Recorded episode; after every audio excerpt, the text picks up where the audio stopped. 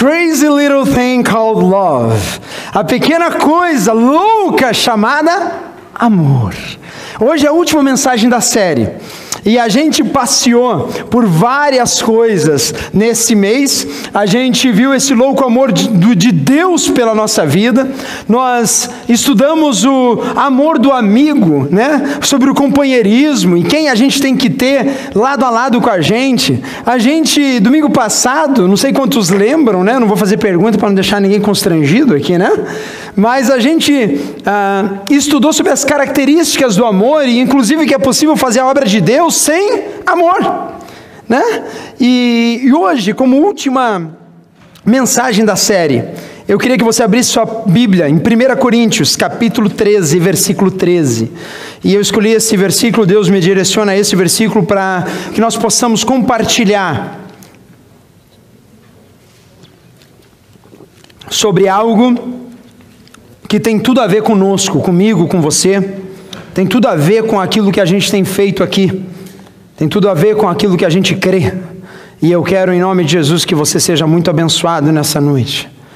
Quantos acharam? Digam amém. amém. Vamos ler aqui. 1 Coríntios 13, 13 diz assim: Assim permanecem agora estes três: a fé, a esperança e o amor. O maior deles, porém, é o. Vamos ler novamente? 1 Coríntios capítulo 13, versículo 13. Assim permanecem agora estes três: a fé, a esperança e o amor. O amor deles, porém, o maior deles, não é o amor deles, né, irmãos? Eu estou lendo tudo errado aqui já, né? Leve de volta, fazer certo. 1 Coríntios 13, 13. Assim permanecem agora estes três: a fé, a esperança e o amor. O maior deles, porém, é o amor. Feche seus olhos abaixo da sua cabeça, eu quero fazer uma oração. Pai, obrigado, Deus, por essa noite, obrigado por tudo aquilo que o Senhor tem feito em nós. E obrigado, Pai, porque temos a tua graça revelada nas nossas vidas. Que o Senhor possa nessa noite falar aos corações e através da tua palavra, Deus, a mensagem verdadeira da tua palavra, ela possa encontrar abrigo nos corações aqui nesta noite. Nós oramos e dedicamos ao Senhor esse tempo. Em o nome de Jesus. Amém e amém. Irmãos, eu gosto de pensar que no fim desse capítulo 13, a gente estudou esse capítulo 13 semana passada, sobre o amor, né? Sobre as coisas, o que é o amor, as características do amor, e se você for ler o capítulo 13 inteiro, ele vai dizer muita coisa sobre o que é e o que não é, sobre coisas que representam o amor, aquilo que a gente vive no dia a dia. Mas daí Paulo, ele chega no final, e lembre, só pegando uma recapitulação, no final do capítulo 12, ele diz para a gente: olha, eu, fazer a obra é bom, fazer as coisas na obra de Deus é ótimo, porém agora eu estou convocando você para uma obra muito mais excelente, algo muito maior. E daí ele começa a descrever sobre amor. Ainda que eu falasse a língua dos homens e não tivesse amor, de nada seria, e ainda, e ainda, e ainda. E no final desse discurso todo, ele dá a última pincelada sobre o subjecto, sobre o assunto do amor. E é como assim? Já viu mãe quando o filho vai sair da casa? Quantos já são mães sabem, né? Filho, pegou a lancheira, pegou o casaquinho, pegou a comida, pegou não sei o quê, não sei o quê. Daí quando o filho está assim, meu filho, mas olha, não esqueça de. Quem é mãe aqui? Levantão. Estou falando bobagem ou é assim mesmo? É, né? Não esqueça de botar o casaco, né? Tá frio, amorzinho, né? Paulo, ele chega agora e fala assim: olha, de tudo isso que foi falado, da obra excelente, das coisas que eu tenho ensinado, nessa hora eu quero dizer para vocês uma coisa. De tudo isso eu quero resumir que assim permanecem estas três: a fé, a esperança e o amor. E eu pergunto, e meditando um pouco sobre isso, a fé. Quantas são pessoas de fé aqui? Diga amém. Ah, que lindo, que bom, aleluia. Hebreus 11, 1, se você voltar aí um pouquinho na sua Bíblia, diz assim: ora, a fé é a certeza daquilo que esperamos e, as, e a prova das coisas que não vemos. A fé é a certeza das coisas que esperamos. E a prova daquilo que não se vê. Nós, como povo latino, muitas vezes somos pessoas de fé, sim ou não? Sim. Meu, se cresceu no Brasil, tu já é de fé, irmão. Vou te falar. O país vai melhorar, aleluia, né? Yes! A gente tem isso em nós, a gente vê o lado bom de tudo, sim ou não? Ah, vê, irmão, senão você já tinha se matado nos primeiros 10 anos da tua vida. A gente procura ver o lado positivo das coisas. Somos pessoas que têm essa predisposição a ter fé, a acreditar nas coisas. A pergunta que eu quero fazer para você é não é se você tem fé, mas você tem fé no quê? E você tem fé em quem? Porque isso faz toda a diferença. Quer saber de uma coisa? Deixa eu fazer um negócio aqui. Você crê que eu vou voltar, né, irmão? Fica tranquilo. Sabe o que é ter fé, irmão? Precisa destruir, né, pastor? Aí, tem algum voluntário aqui? Querem me ajudar agora? Vem, Nart, vem. Vem, sério, rapidinho, vamos lá. Vamos lá que o tempo está corrido hoje. Irmão, ter fé é acreditar. Tá vendo essa cadeira aqui? Amém. Senta nela, irmão. Mas beleza, coisa boa. Irmãos, ter fé é crer, é ter certeza nas coisas que não se esperam e vem. Levanta. Senta. Sentou com convicção, né, irmãos? Levanta. Senta de volta. Levanta. Não pode olhar para trás, hein? Senta. Levanta. Senta. Hum. Levanta.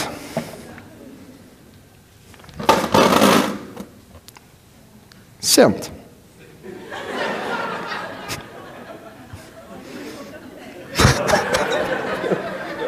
Pode sentar. Obrigado. Uma salva de palmas para o Nard, aleluia. Sabe qual é o problema? É em quem a gente tem fé? Porque ele olhou a cadeira, eu estava na frente. A probabilidade daquela cadeira sair para trás, sabe qual era? Zero. Tá tranquilo. O problema é quando eu não vejo quem está na minha frente, eu preciso sentar na cadeira. E daí eu não sei mais se a cadeira está ali ou não. E daí eu já não tenho uma convicção de que Deus vai manter a cadeira atrás de mim para eu sentar. E daí eu começo a ver uns barulhinhos ao redor. E daí, ah, mas daí dá com medo de sentar, irmãos. Daí começa a agonia no coração. E daí começa uma incerteza se Deus vai me sustentar, se Deus vai manter aquela cadeira atrás de mim, se Deus é poderoso o suficiente para fazer cumprir aquilo que Ele tem para a minha vida. Será que Deus é que me criou mesmo? Ah, não sei. Será que é Deus que está no controle de todas as coisas? Ah, não sei. Hebreus fala que a fé é a certeza, é a convicção das coisas que não se veem, mas se esperam. Então o problema não é ter fé, é em quem você tem fé e como você tem fé. Porque eu te digo, ele está declarando sobre amor, ele está falando sobre que nós precisamos, 2 Coríntios 5 e 7, ele fala assim: olha, porque vivemos por fé e não porque vemos. Você sabia disso? Você precisa e você só é salvo, você só é cristão se você tem fé e se você crê. Por isso que Paulo fala assim: olha, nós vivemos por fé e não porque vemos. Quantos aqui já viram Jesus face a face? Levanta a mão. Ninguém, puxa vida.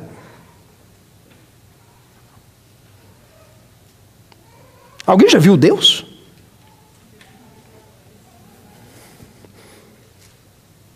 Espírito Santo vocês já viram, né? Fala a verdade. Percebe?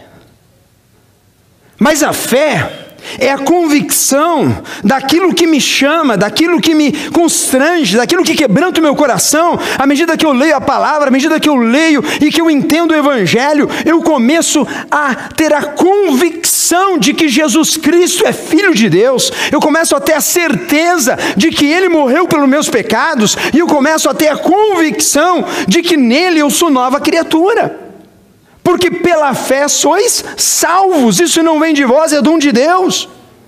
Deus, ele te atrai, ele te chama, ele faz você, olhe, o justo ele vive pela fé. Como está a tua fé hoje? Essa é a minha pergunta. Se você tem fé, acredita e coloca todo o seu coração em alguma coisa deste mundo, eu quero te dizer, a probabilidade da sua fé estar numa furada é 100%.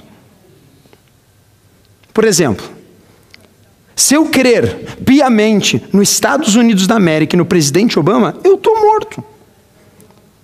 Se eu crer num sistema econômico, na minha fé está depositada nisso, eu estou morto. Sabe por quê, irmãos? Porque nós nascemos nesse mundo, nós crescemos nesse mundo e estamos vivendo neste mundo. Porém, nós não fomos criados para este mundo, nós não fomos chamados para este mundo, e nós não fomos tornados filhos de Deus para viver eternamente neste mundo. A minha esperança e a minha fé está naquilo que eu não vejo, está naquilo que eu não consigo apalpar, mas está naquilo que eu tenho a convicção no meu coração, porque Ele é fiel e Ele convence do pecado, da justiça e do juízo. E toda vez que eu coloco a minha expectativa, a minha fé, aquilo que eu acredito em coisas deste mundo, eu te digo que eu sou frustrado. Quantas vezes você não se frustrou porque acreditou em alguém, ou num sistema, ou no emprego, ou num trabalho, ou em algo que você colocou a tua confiança toda, dizendo aqui, não, aqui agora é o meu porto seguro. Aqui não tem dúvida. Irmãos, eu quero te dizer hoje, nessa noite, Paulo ele pega no final desse trecho sobre amor, ele fala assim: olha, as três coisas que você tem que observar todos os dias. Primeiro é a fé. A Bíblia diz sim que a fé vem pelo ouvir, e o ouvir do quê? Da palavra de Deus. Sabe quando que eu vou ter uma vida estável? É quando eu começo a ouvir da palavra. É quando eu começo a meditar na palavra. É quando eu começo dia e noite estar ali, olhe, atentado na palavra. Ouvir pregador é bom? É bom, irmão. Eu ouço muita gente. Mas sabe o que? É muito bom ser edificado, é bom vir aqui para ouvir. A igreja local é o propósito de Deus, mas tenha relacionamento com a palavra de Deus. Leia isso aqui. Leia para a tua vida, porque se você não ler, você vai ser aquele que só se baseia naquilo que os outros falam, e Deus quer um plano especial com você. Deus quer um relacionamento pessoal com você. E sabe como é que ele se revela? Através da palavra dele. Como estão as nossas leituras bíblicas? Como está o nosso diário com Deus? Como está o histórico do nosso celular? Quantas vezes você clicou no aplicativo The Bible? Né? Não, pode rir, irmão, não é pecado. É, é verdade. E essa palavra é para você, para te alertar, irmãos. Que às vezes a gente se baseia o nosso coração e a nossa fé em coisas desse mundo. Mas Deus está te chamando para você viver o melhor dele. E só vive o melhor dele quem deposita toda a sua fé na palavra do Senhor. Amém? Segunda coisa que ele declara aqui. Portanto, a primeira é o que? Fé. E a segunda, o que, que é? Esperança.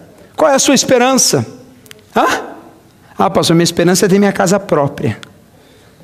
Com o que, que você sonha na vida? Ah, pastor, eu sonho em ter aquele Cadillac, zero quilômetros. Meu green card, ah, como eu sonho com aquele green card, Jesus amado. Tem uns que estão assim, mas nem green card, só o visto aprovado já está bom agora, viu? Ando sonhando com esse negócio. Né? Como que você tem sonhado? Sabe por quê? Porque aquilo que a gente sonha, a gente tem o quê? Esperança que isso aconteça, sim ou não? Ah, sim, irmão, pode saber. A esperança, ela está linkada, atrelada com aquilo que a gente sonha e tem no coração, que é a nossa plena felicidade. Aquilo que vai nos trazer realização, aquilo que vai trazer completar a nossa vida de dentro para fora, de fora para dentro. Com o que você tem sonhado ultimamente?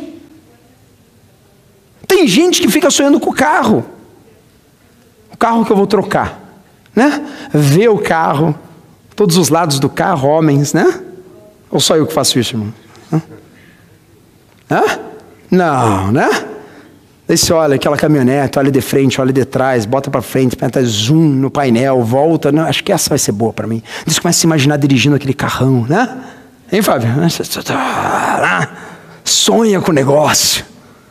As mulheres sonham com o quê, mulheres? Me ajudem. Bolsa? Hã? Com o que, que você sonha, mulheres? Sapato, joia. Pastor, se não tivesse uma cabelo escovado toda semana já estava bom, pastor. Unha, pé e cabelo, toda semana. Então, seria uma mulher realizada na vida. Que eu já ouvi isso, né? Que mulher com salão se torna uma mulher mais feliz. É verdade isso, mulheres? É? Ó, tomando cabecinha. Fora aquelas que eu tô com o marido, né? Hã? Irmão, that's fine. É bom sonhar com o carro, é bom sonhar com o salão, é bom sonhar com coisas que nos trazem prazer. Deus colocou essas coisas para a gente usufruir. Mas Paulo não está falando do cabeleireiro, irmão, desculpa. Deus, Paulo não está falando sobre a esperança de eu ter um carro novo. Sabe por quê? Porque ano que vem ele fica velho. Deus não está falando da esperança de coisas temporais, mas atemporais. Por isso ele deixa por último esse recado de Deus para a minha vida e para a tua vida nessa noite, a esperança. Porque toda vez a esperança ela nos dá um termômetro do nosso coração. Provérbios 13, 12 diz assim: que a esperança que se retarda deixa o coração doente, mas o anseio satisfeito é árvore da vida. Muitas vezes a gente fica esperando, esperando por algo, e quando pega algo não tem graça. Quantos já passaram por isso? Ou só eu? Hã? Trabalhou um ano economizando para comprar aquele negócio. Daí você vai lá na hora daquela dúvida no coração se você vai gastar ou não. Mas você vai lá e tá, compra. Daí você leva para casa. Daí você fica olhando aquele dito cujo, né? Novo. É. é. Tenho novo. Um mês depois, irmão, um mês, uma semana depois, você já está jogando telefone para cá, jogando telefone para lá, não está nem aí com o telefone, já olhando no próximo. Ah, quando que tem o próximo lançamento? E quando que o 7 vai sair? Hã? Irmão, você sonhou com o 6S, ficou lá, economizou dinheiro, foi lá, comprou. Mas o sonho é temporal, por quê? Porque é uma coisa que não satisfaz o coração não satisfaz a alma. E Deus tem nos chamado para sonhar sonhos muito mais excelentes do que os sonhos dessa terra. Deus te chamou para fazer que você seja sal e luz dessa terra, mas para que isso aconteça, você precisa ter a esperança de algo muito mais excelente. Paulo fala em Romanos 12, 12, se quiser abrir sua Bíblia, diz: alegrem-se na esperança. Sejam pacientes na tribulação, perseverem na oração. Irmãos, sejam o quê? Alegrem-se na esperança. Que esperança se quer que, que Paulo está falando? Na época nem tinha carro, irmão. Na época não tinha internet. Na época não tinha nenhum device eletrônico que, você acha que Paulo estava falando? Hã? Ele estava falando uma esperança eterna, uma esperança que atravessa gerações, uma esperança que faz later o coração de uma maneira diferente, de uma esperança muito mais excelente. Ele fala em salmista: descanse somente em Deus, ó minha alma, dele vem o quê? A minha esperança. Irmãos, quando a nossa esperança está depositada no eterno, no Deus, no Espírito Santo, na promessa de Deus na minha vida, por quê? Qual é a promessa de Deus? Uma vez postei assim, né? Que a promessa de Deus na minha vida já se cumpriu há dois mil anos atrás, aleluia! Você sabia disso? Porque todas as promessas do Velho Testamento, elas têm coligados diretamente a Cristo Jesus, o Filho de Deus que se fez carne e habitou entre nós. Toda a promessa dos anos de Velho Testamento, dos profetas, dos salmistas, dos reis, dos juízes, desde o Gênesis a Malaquias, ele aponta para Cristo, o Verbo que se fez carne e habitou entre nós. Por isso o salmista fala: descanse somente em Deus, a minha alma, dele vem a minha esperança. Minha esperança, pessoal, precisa ser algo que transcende este mundo. Sabe por quê? Porque Deus, Jesus, quando foi levado aos céus, ele olhou para mim e falou assim: Olha, eu vou, mas eis que vou preparar-vos um lugar. A gente canta, né? Há um lugar de descanso em ti. Há um lugar. E eu não sei a letra de cor. Devia, né? E o refrão ele fala assim: Este lugar é no Senhor. Este lugar é no Senhor. Sabe onde a gente se alegra na esperança, irmão? Quando a nossa esperança está em Cristo Jesus. Quando a nossa total expectativa é naquilo que Deus é em mim. E daí, meu, ainda que eu vale, ainda que eu ande no vale da sombra da morte, eu não temerei mal algum porque o Senhor Jesus, Ele está comigo. O cajado dele é que me consola. Pode vir lutas da direita, pode vir lutas da esquerda, mas eu não serei abalado. A Bíblia diz assim: aqueles que confiam no Senhor, Salmo 125, são como os montes de Sião que não se abalam, mas permanecem para sempre. Deus te chamou para viver uma esperança eterna, transcendente, esperando aquilo que Deus tem para mim todos os dias da vida. Deus te chamou para Orlando, não para passear de montanha russa, ou ter ticket anual da Disney, que é muito bom, ou da Universal. É bom mesmo, eu gosto, eu tenho, não tem problema nenhum. Me divirto, levo as criançadas lá, coisa boa, né? Mas sabe o que, irmão? Há tempo para todas as coisas. Há tempo de eu pegar a família e me divertir. Há tempo de eu me consagrar a Deus, há tempo para eu trabalhar, há tempo de eu vir na igreja, há tempo. Só que há um tempo atemporal que é a prioridade de Deus na minha vida. Deus falou assim: olha, ama a Deus sobre todas as coisas. Jesus falou. Dois mandamentos se resumiu o Velho Testamento. Jesus falou: ama a Deus sobre todas as coisas e ama o teu próximo como a ti mesmo. Esse é o mandamento de Jesus. Deus não mandou você fazer fortuna, Deus não mandou você se dedicar integralmente ao seu trabalho, Deus não mandou você fazer nada mais, nada menos a não ser amar a Deus sobre todas as coisas. E como é que eu amo a Deus sobre todas as coisas? Eu tenho o meu coração totalmente voltado para a palavra dEle, porque o Espírito Santo de Deus anda com você onde quer que você está, sabia disso? Não é porque você sai da igreja que o Espírito Santo dá uma passeada, ó, semana que vem, vai, né? Tem gente que tem essa concepção. Ah, né? Nossa, agora eu vou lá porque eu preciso. Você precisa vir na igreja, sabe para quê, irmão? Para você ser benção para o teu irmão. Para você ser fortalecido na tua fé quando se ouve uma palavra como essa. Mas o Espírito Santo de Deus, ele habita em você. Aonde quer que você anda. Pastor, mas se ele soubesse onde eu andei essa semana, eu acho que ele não gostaria. Mas ele estava lá, irmãos. Porque o Espírito Santo, ele não se afasta. Porque o Espírito Santo, ele ouve as intenções do nosso coração. Porque o Espírito Santo de Deus, ele está ali, aonde quer que a gente vá. Se eu estou na Disney, no parque, o Espírito Santo de Deus está comigo. Se eu estou no trabalho, o Espírito Santo de Deus está comigo. Aonde eu posso esconder da presença de Deus? Se eu for lá no mais profundo abismo, ali Ele está. Se eu for no alto monte, a palavra diz, ali Ele está.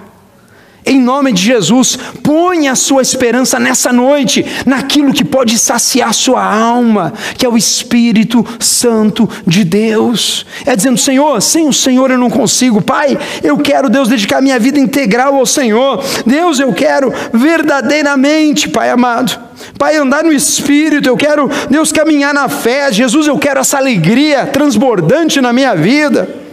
Gálatas fala assim: pois é mediante o Espírito que nós aguardamos pela fé a justiça, que é nossa esperança. Aleluia. Paulo está falando para mim e para você nessa noite. Pois é mediante o Espírito, que Espírito? O Espírito Santo de Deus, o Espírito derramado, o Espírito que está em nós hoje, que nós aguardamos pela fé. Primeira coisa que a gente viu hoje é a fé. Segundo é a esperança. E ele fala assim: pela fé a justiça, que é a nossa esperança. Hoje nós assentamos na mesa, pessoal. Quem de nós aqui é santo 100%? Levanta a mão, irmão. Eu vou bater daqui, né? Tá, né? Porque a palavra diz assim: que todos pecaram, destituídos estão da glória de Deus. Não há um justo sequer. Não há um apenas que possa dizer assim: olha, não, eu sou bonzão, eu sou santo, eu sou perfeito. Quantos perfeitos temos aqui? Sem fé, na, na, na lata, assim. ninguém, né? Pela fé, quantos perfeitos nós temos aqui? Quantos santos pela fé nós temos aqui? Mérito teu ou meu? Não! É a obra dele na cruz do Calvário que me faz, me justifica, me santifica. E hoje, quando Deus Pai olha para mim, Ele não vê as minhas falhas, Ele vê as marcas de Cristo. Ele não vê os meus pecados, mas Ele vê o que? O sangue derramado, porque o preço foi pago. Aleluia! É por isso que eu posso dizer: sou filho de Deus, sim. Sou livre do pecado, porque Cristo resolveu de uma vez por todas todo o pecado, o castigo que nos traz a paz. Irmão, você está em paz hoje? Você está em paz com Deus, sabe por quê? Porque o castigo foi cobrado em Cristo. E hoje eu posso andar olhando para um texto desse, falando: Senhor, eu vou ter fé, eu vou ter esperança. Mas a última, para fechar a nossa temática desse mês, é o amor. Falamos tanta coisa sobre amor. Semana passada falamos sobre a gente amar o próximo, a gente ser amigo daqueles que nos atraem a Deus, a gente falou sobre as características do amor na nossa vida, como é necessário a gente ter paciência, bondade, longanimidade, a gente viver uma vida praticamente totalmente tomada pelo Espírito Santo de Deus, aonde a gente se dedica na igreja, a gente se dedica na obra de Deus, a gente faz todas as coisas em amor, por amor e com amor para Ele, sem esperar a recompensa, sem esperar o troca-troca porque Ele já nos deu todas as coisas, Ele já nos deu a vida aqui, Ele já tem nos sustentado, Ele já tem aberto as portas.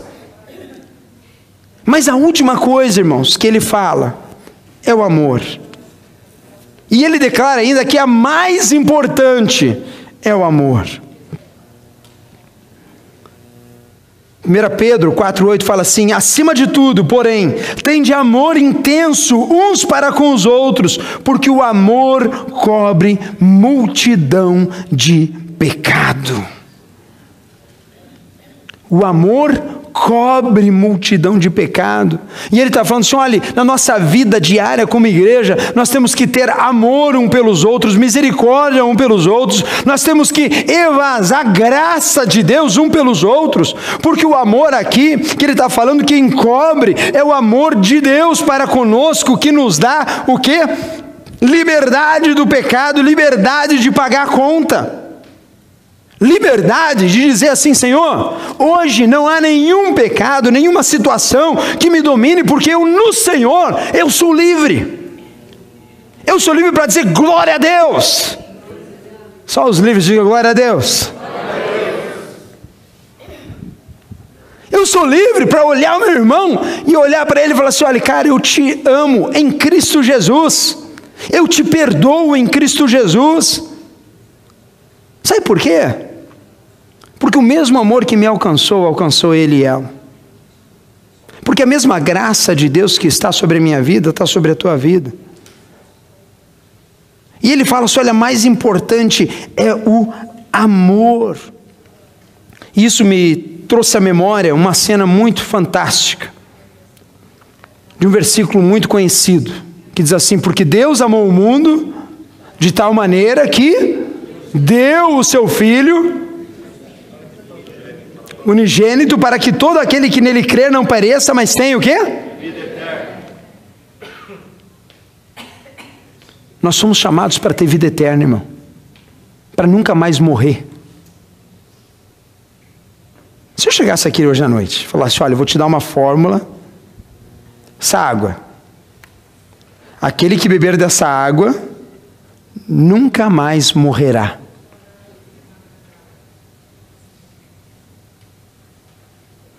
Aquele que beber desta água nunca mais morrerá. O quanto você pagaria por essa água? Ou você sairia correndo do seu banco agora para avançar no pastor, dar uns tapas nele, pegar água e sair correndo? Hã?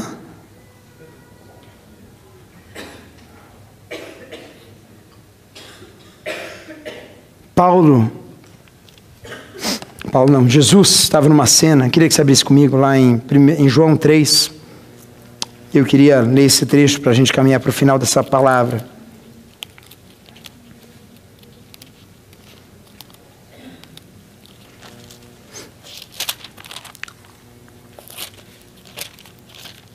João capítulo 3. Eu queria que a gente lesse do versículo 1, porque muitas vezes a gente conhece os versículos e muitas vezes a gente não sabe o contexto desse versículo.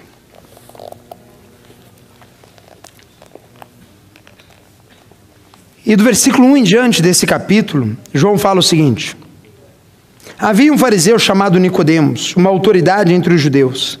Ele veio a Jesus à noite e disse: Mestre, sabemos que ensina da parte de Deus, pois ninguém pode realizar os sinais miraculosos que está fazendo, se Deus não estiver com ele.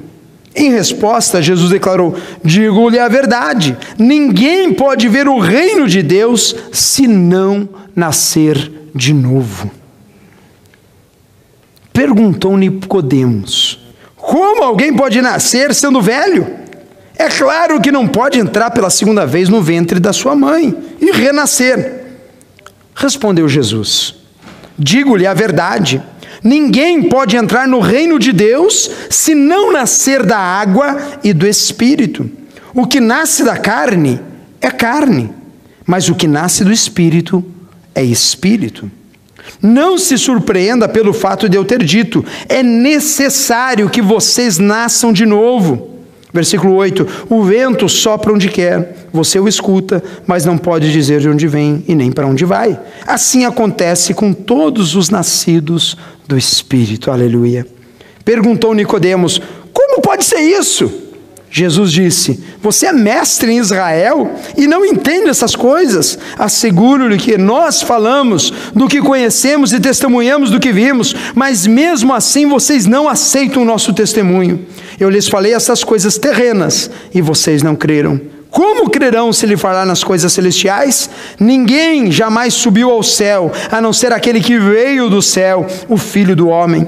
Da mesma forma como Moisés levantou-se a serpente no deserto, assim também é necessário que o Filho do Homem seja levantado, para que todo aquele que nele crer tenha a vida eterna. Aleluia! Porque Deus amou o mundo de tal maneira que deu o seu Filho unigênito, para que todo aquele que nele crer não pereça, mas tenha a vida eterna. Sabe por que é necessário a gente ter o amor? Porque quando a gente não entende isso que Jesus está falando a Nicodemos, a gente só é criatura de Deus. Oh, pastor, eu cresci ouvindo, somos todos filhos de. E eu quero te dizer que não somos todos filhos de Deus. Nós somos criaturas de Deus quando nascemos. Porque Jesus está falando assim: aquele que nasce da carne é carne. Mas aquele que nasce do Espírito é Espírito, e para ver o reino de Deus é necessário que haja um novo nascimento. O que, que é isso? Jesus fala. Jesus está explicando a Nicodemos. Ele está falando assim: olhe, porque Deus amou tanto o mundo, que Ele deu o seu Filho unigênito, para que todo aquele que nele crê, ele não pereça. Pereça para onde, meu irmão? Ele não pereça eternamente na morte eterna, afastado de Deus. Ele não pereça longe da glória de Deus. Mas quando eu entendo que Jesus é Deus encarnado, quando eu entendo que Cristo pagou o preço da humanidade toda, e quando eu aceito isso na minha vida, eu acontece comigo algo que Jesus está explicando a Nicodemos, acontece comigo um novo nascimento. Acontece comigo algo que eu estava morto para Deus e daí a pouco eu sou renascido de Deus e meu espírito volta a ter relacionamento com Deus Pai. E daí a fé brota no coração, e daí a minha esperança não é mais nessa terra, a minha esperança é eterna. A minha força não vem de mim, mas vem do Senhor. E quando eu olho os desafios que estão à minha frente, eu falo assim: olha, os desafios são grandes, mas até aqui o Senhor me ajudou. E a minha esperança não está no meu trabalho, na minha conta bancária, minha esperança não está no meu marido, na minha esposa, a minha esperança não está na casa, no carro, nas condições deste mundo, a minha esperança está no Deus poderoso, eternamente vivo, que me criou, que me resgatou, e hoje eu tenho vida e intimidade com Ele. Como está a tua fé hoje? Você tem fé em Cristo? Você tem fé em Deus? Você deposita a tua esperança naquele que é poderoso para abrir mar vermelho, para ressuscitar morto, para fazer o impossível acontecer? Como está a tua esperança? Tua esperança está na expectativa deste mundo, aquilo que você está vendo, aquilo que você tem como expectativa nos seus olhos limitados, ou você está olhando para cima, olhando para a esperança de um Deus que trabalha enquanto eu durmo num Deus que move, a Bíblia diz assim: que todas as coisas cooperam para aqueles que amam a Deus, aleluia, que andam segundo a Sua vontade. Irmãos, tem muita gente, às vezes, que para no caminho, que desiste, sabe por quê? Porque parou de ouvir a única fonte de fé, que é a palavra de Deus. Tem gente que para no caminho e fica doente no meio do caminho, porque começou a depositar sua esperança nas coisas passageiras desse mundo. E esquece que um Deus soberano, poderoso, agindo em nós, através de nós, e que Ele é capaz de fazer infinitamente mais, além, abundantemente do que pedimos ou pensamos. Hoje o pastor veio com uma estratégia para levantar 1.100 dólares. É verdade. Sério, pastor? Sério. E nessa estratégia, eu compartilhei com os irmãos, eu falei, pastor, mas vamos falar a verdade, o senhor acha que vai rolar? Amém. Obrigado. Eu tinha duas opções. A resposta era: se eu olhar com os meus olhos carnais, eu falei, não vai dar, pastor, Jesus, não vai, não vai rolar. Ou olhar com olhos espirituais, que é olhar para Jesus. Eu falei, Senhor, o senhor trouxe dois missionários do Rio para cá. O senhor está fazendo uma obra linda com os jovens. A gente está num projeto de Páscoa.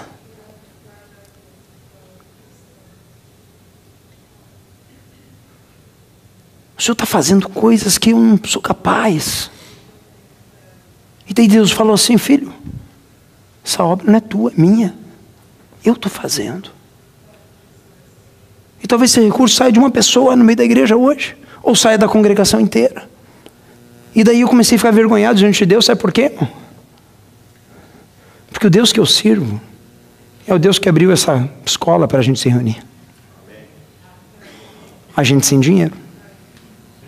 O Deus que eu sirvo É o Deus que um dia antes da gente vir para esse lugar, a gente não tinha caixa de som, snake, não tinha nada.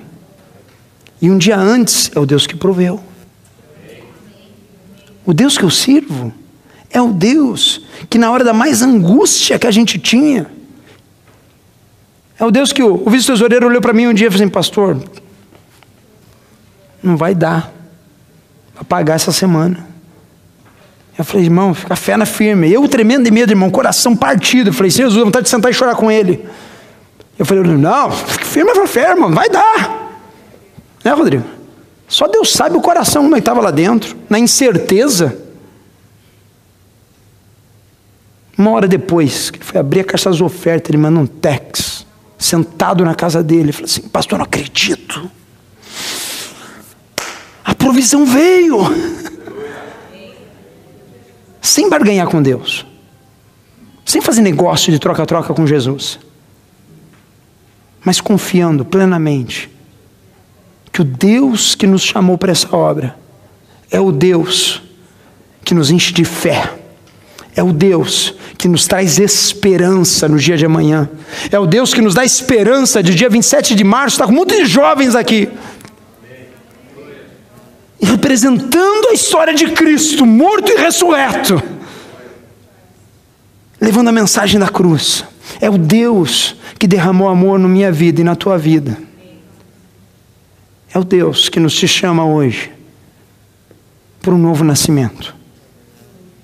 É um Deus que te chama hoje, porque não há como entrar no reino dos Deus, nos céus, se você não nascer de novo. Eu queria que você fechasse os teus olhos e abaixasse sua cabeça. Onde você está?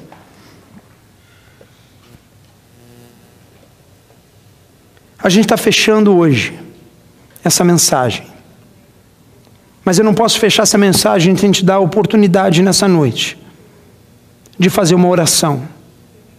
Uma oração de novo nascimento. Uma oração onde você fez, pastor, eu entendi a mensagem hoje. E eu nunca convidei Jesus para entrar na minha vida.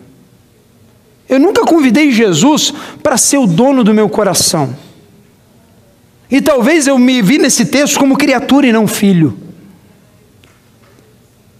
E nessa noite eu quero toda a igreja de olhos fechados, porque é o momento da gente estar tá em consagração a Deus. Eu queria em nome de Jesus, se você hoje quer fazer essa oração comigo, e eu quero ser um, um guia para você nessa noite, um guia no sentido que está levando ao caminho. Hoje a palavra foi mostrada. Jesus falou: assim, é impossível você entrar no reino dos céus se você não nascer de novo se você não me aceitar como Senhor e Salvador da tua vida, se você não me convidar, Jesus falou assim: Eis que estou à porta e bato, aquele que ouvir a minha voz e abrir a porta do seu coração, eu entrarei e eu cearei com ele e ele comigo. Se você hoje quer fazer essa oração, eu quero te convidar a levantar uma das suas mãos e ficar de pé onde você está.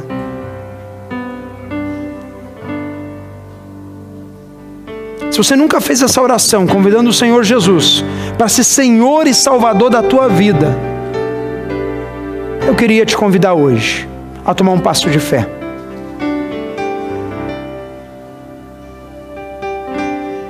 A igreja em oração. E essa chamada é para aquele que nunca fez isso. Se alguém aqui eu vou chamar mais uma vez apenas. Porque Jesus, irmão, é a melhor coisa que existe na vida. Jesus, quando chamou Zaqueu, ele falou: Zaqueu, desce. Zaqueu desceu na hora. Jesus, quando olha para o túmulo de Lázaro, que estava morto, falou: Lázaro, sai para fora. A Bíblia diz que Lázaro saiu correndo. Quando Jesus chama, a gente não tem que ter dúvida, mas a gente tem que levantar a mão e a gente tem que falar: Senhor, entra na minha vida. Eu quero o Senhor na minha vida. Tem alguém eu gostaria hoje que você se colocasse de pé no seu lugar.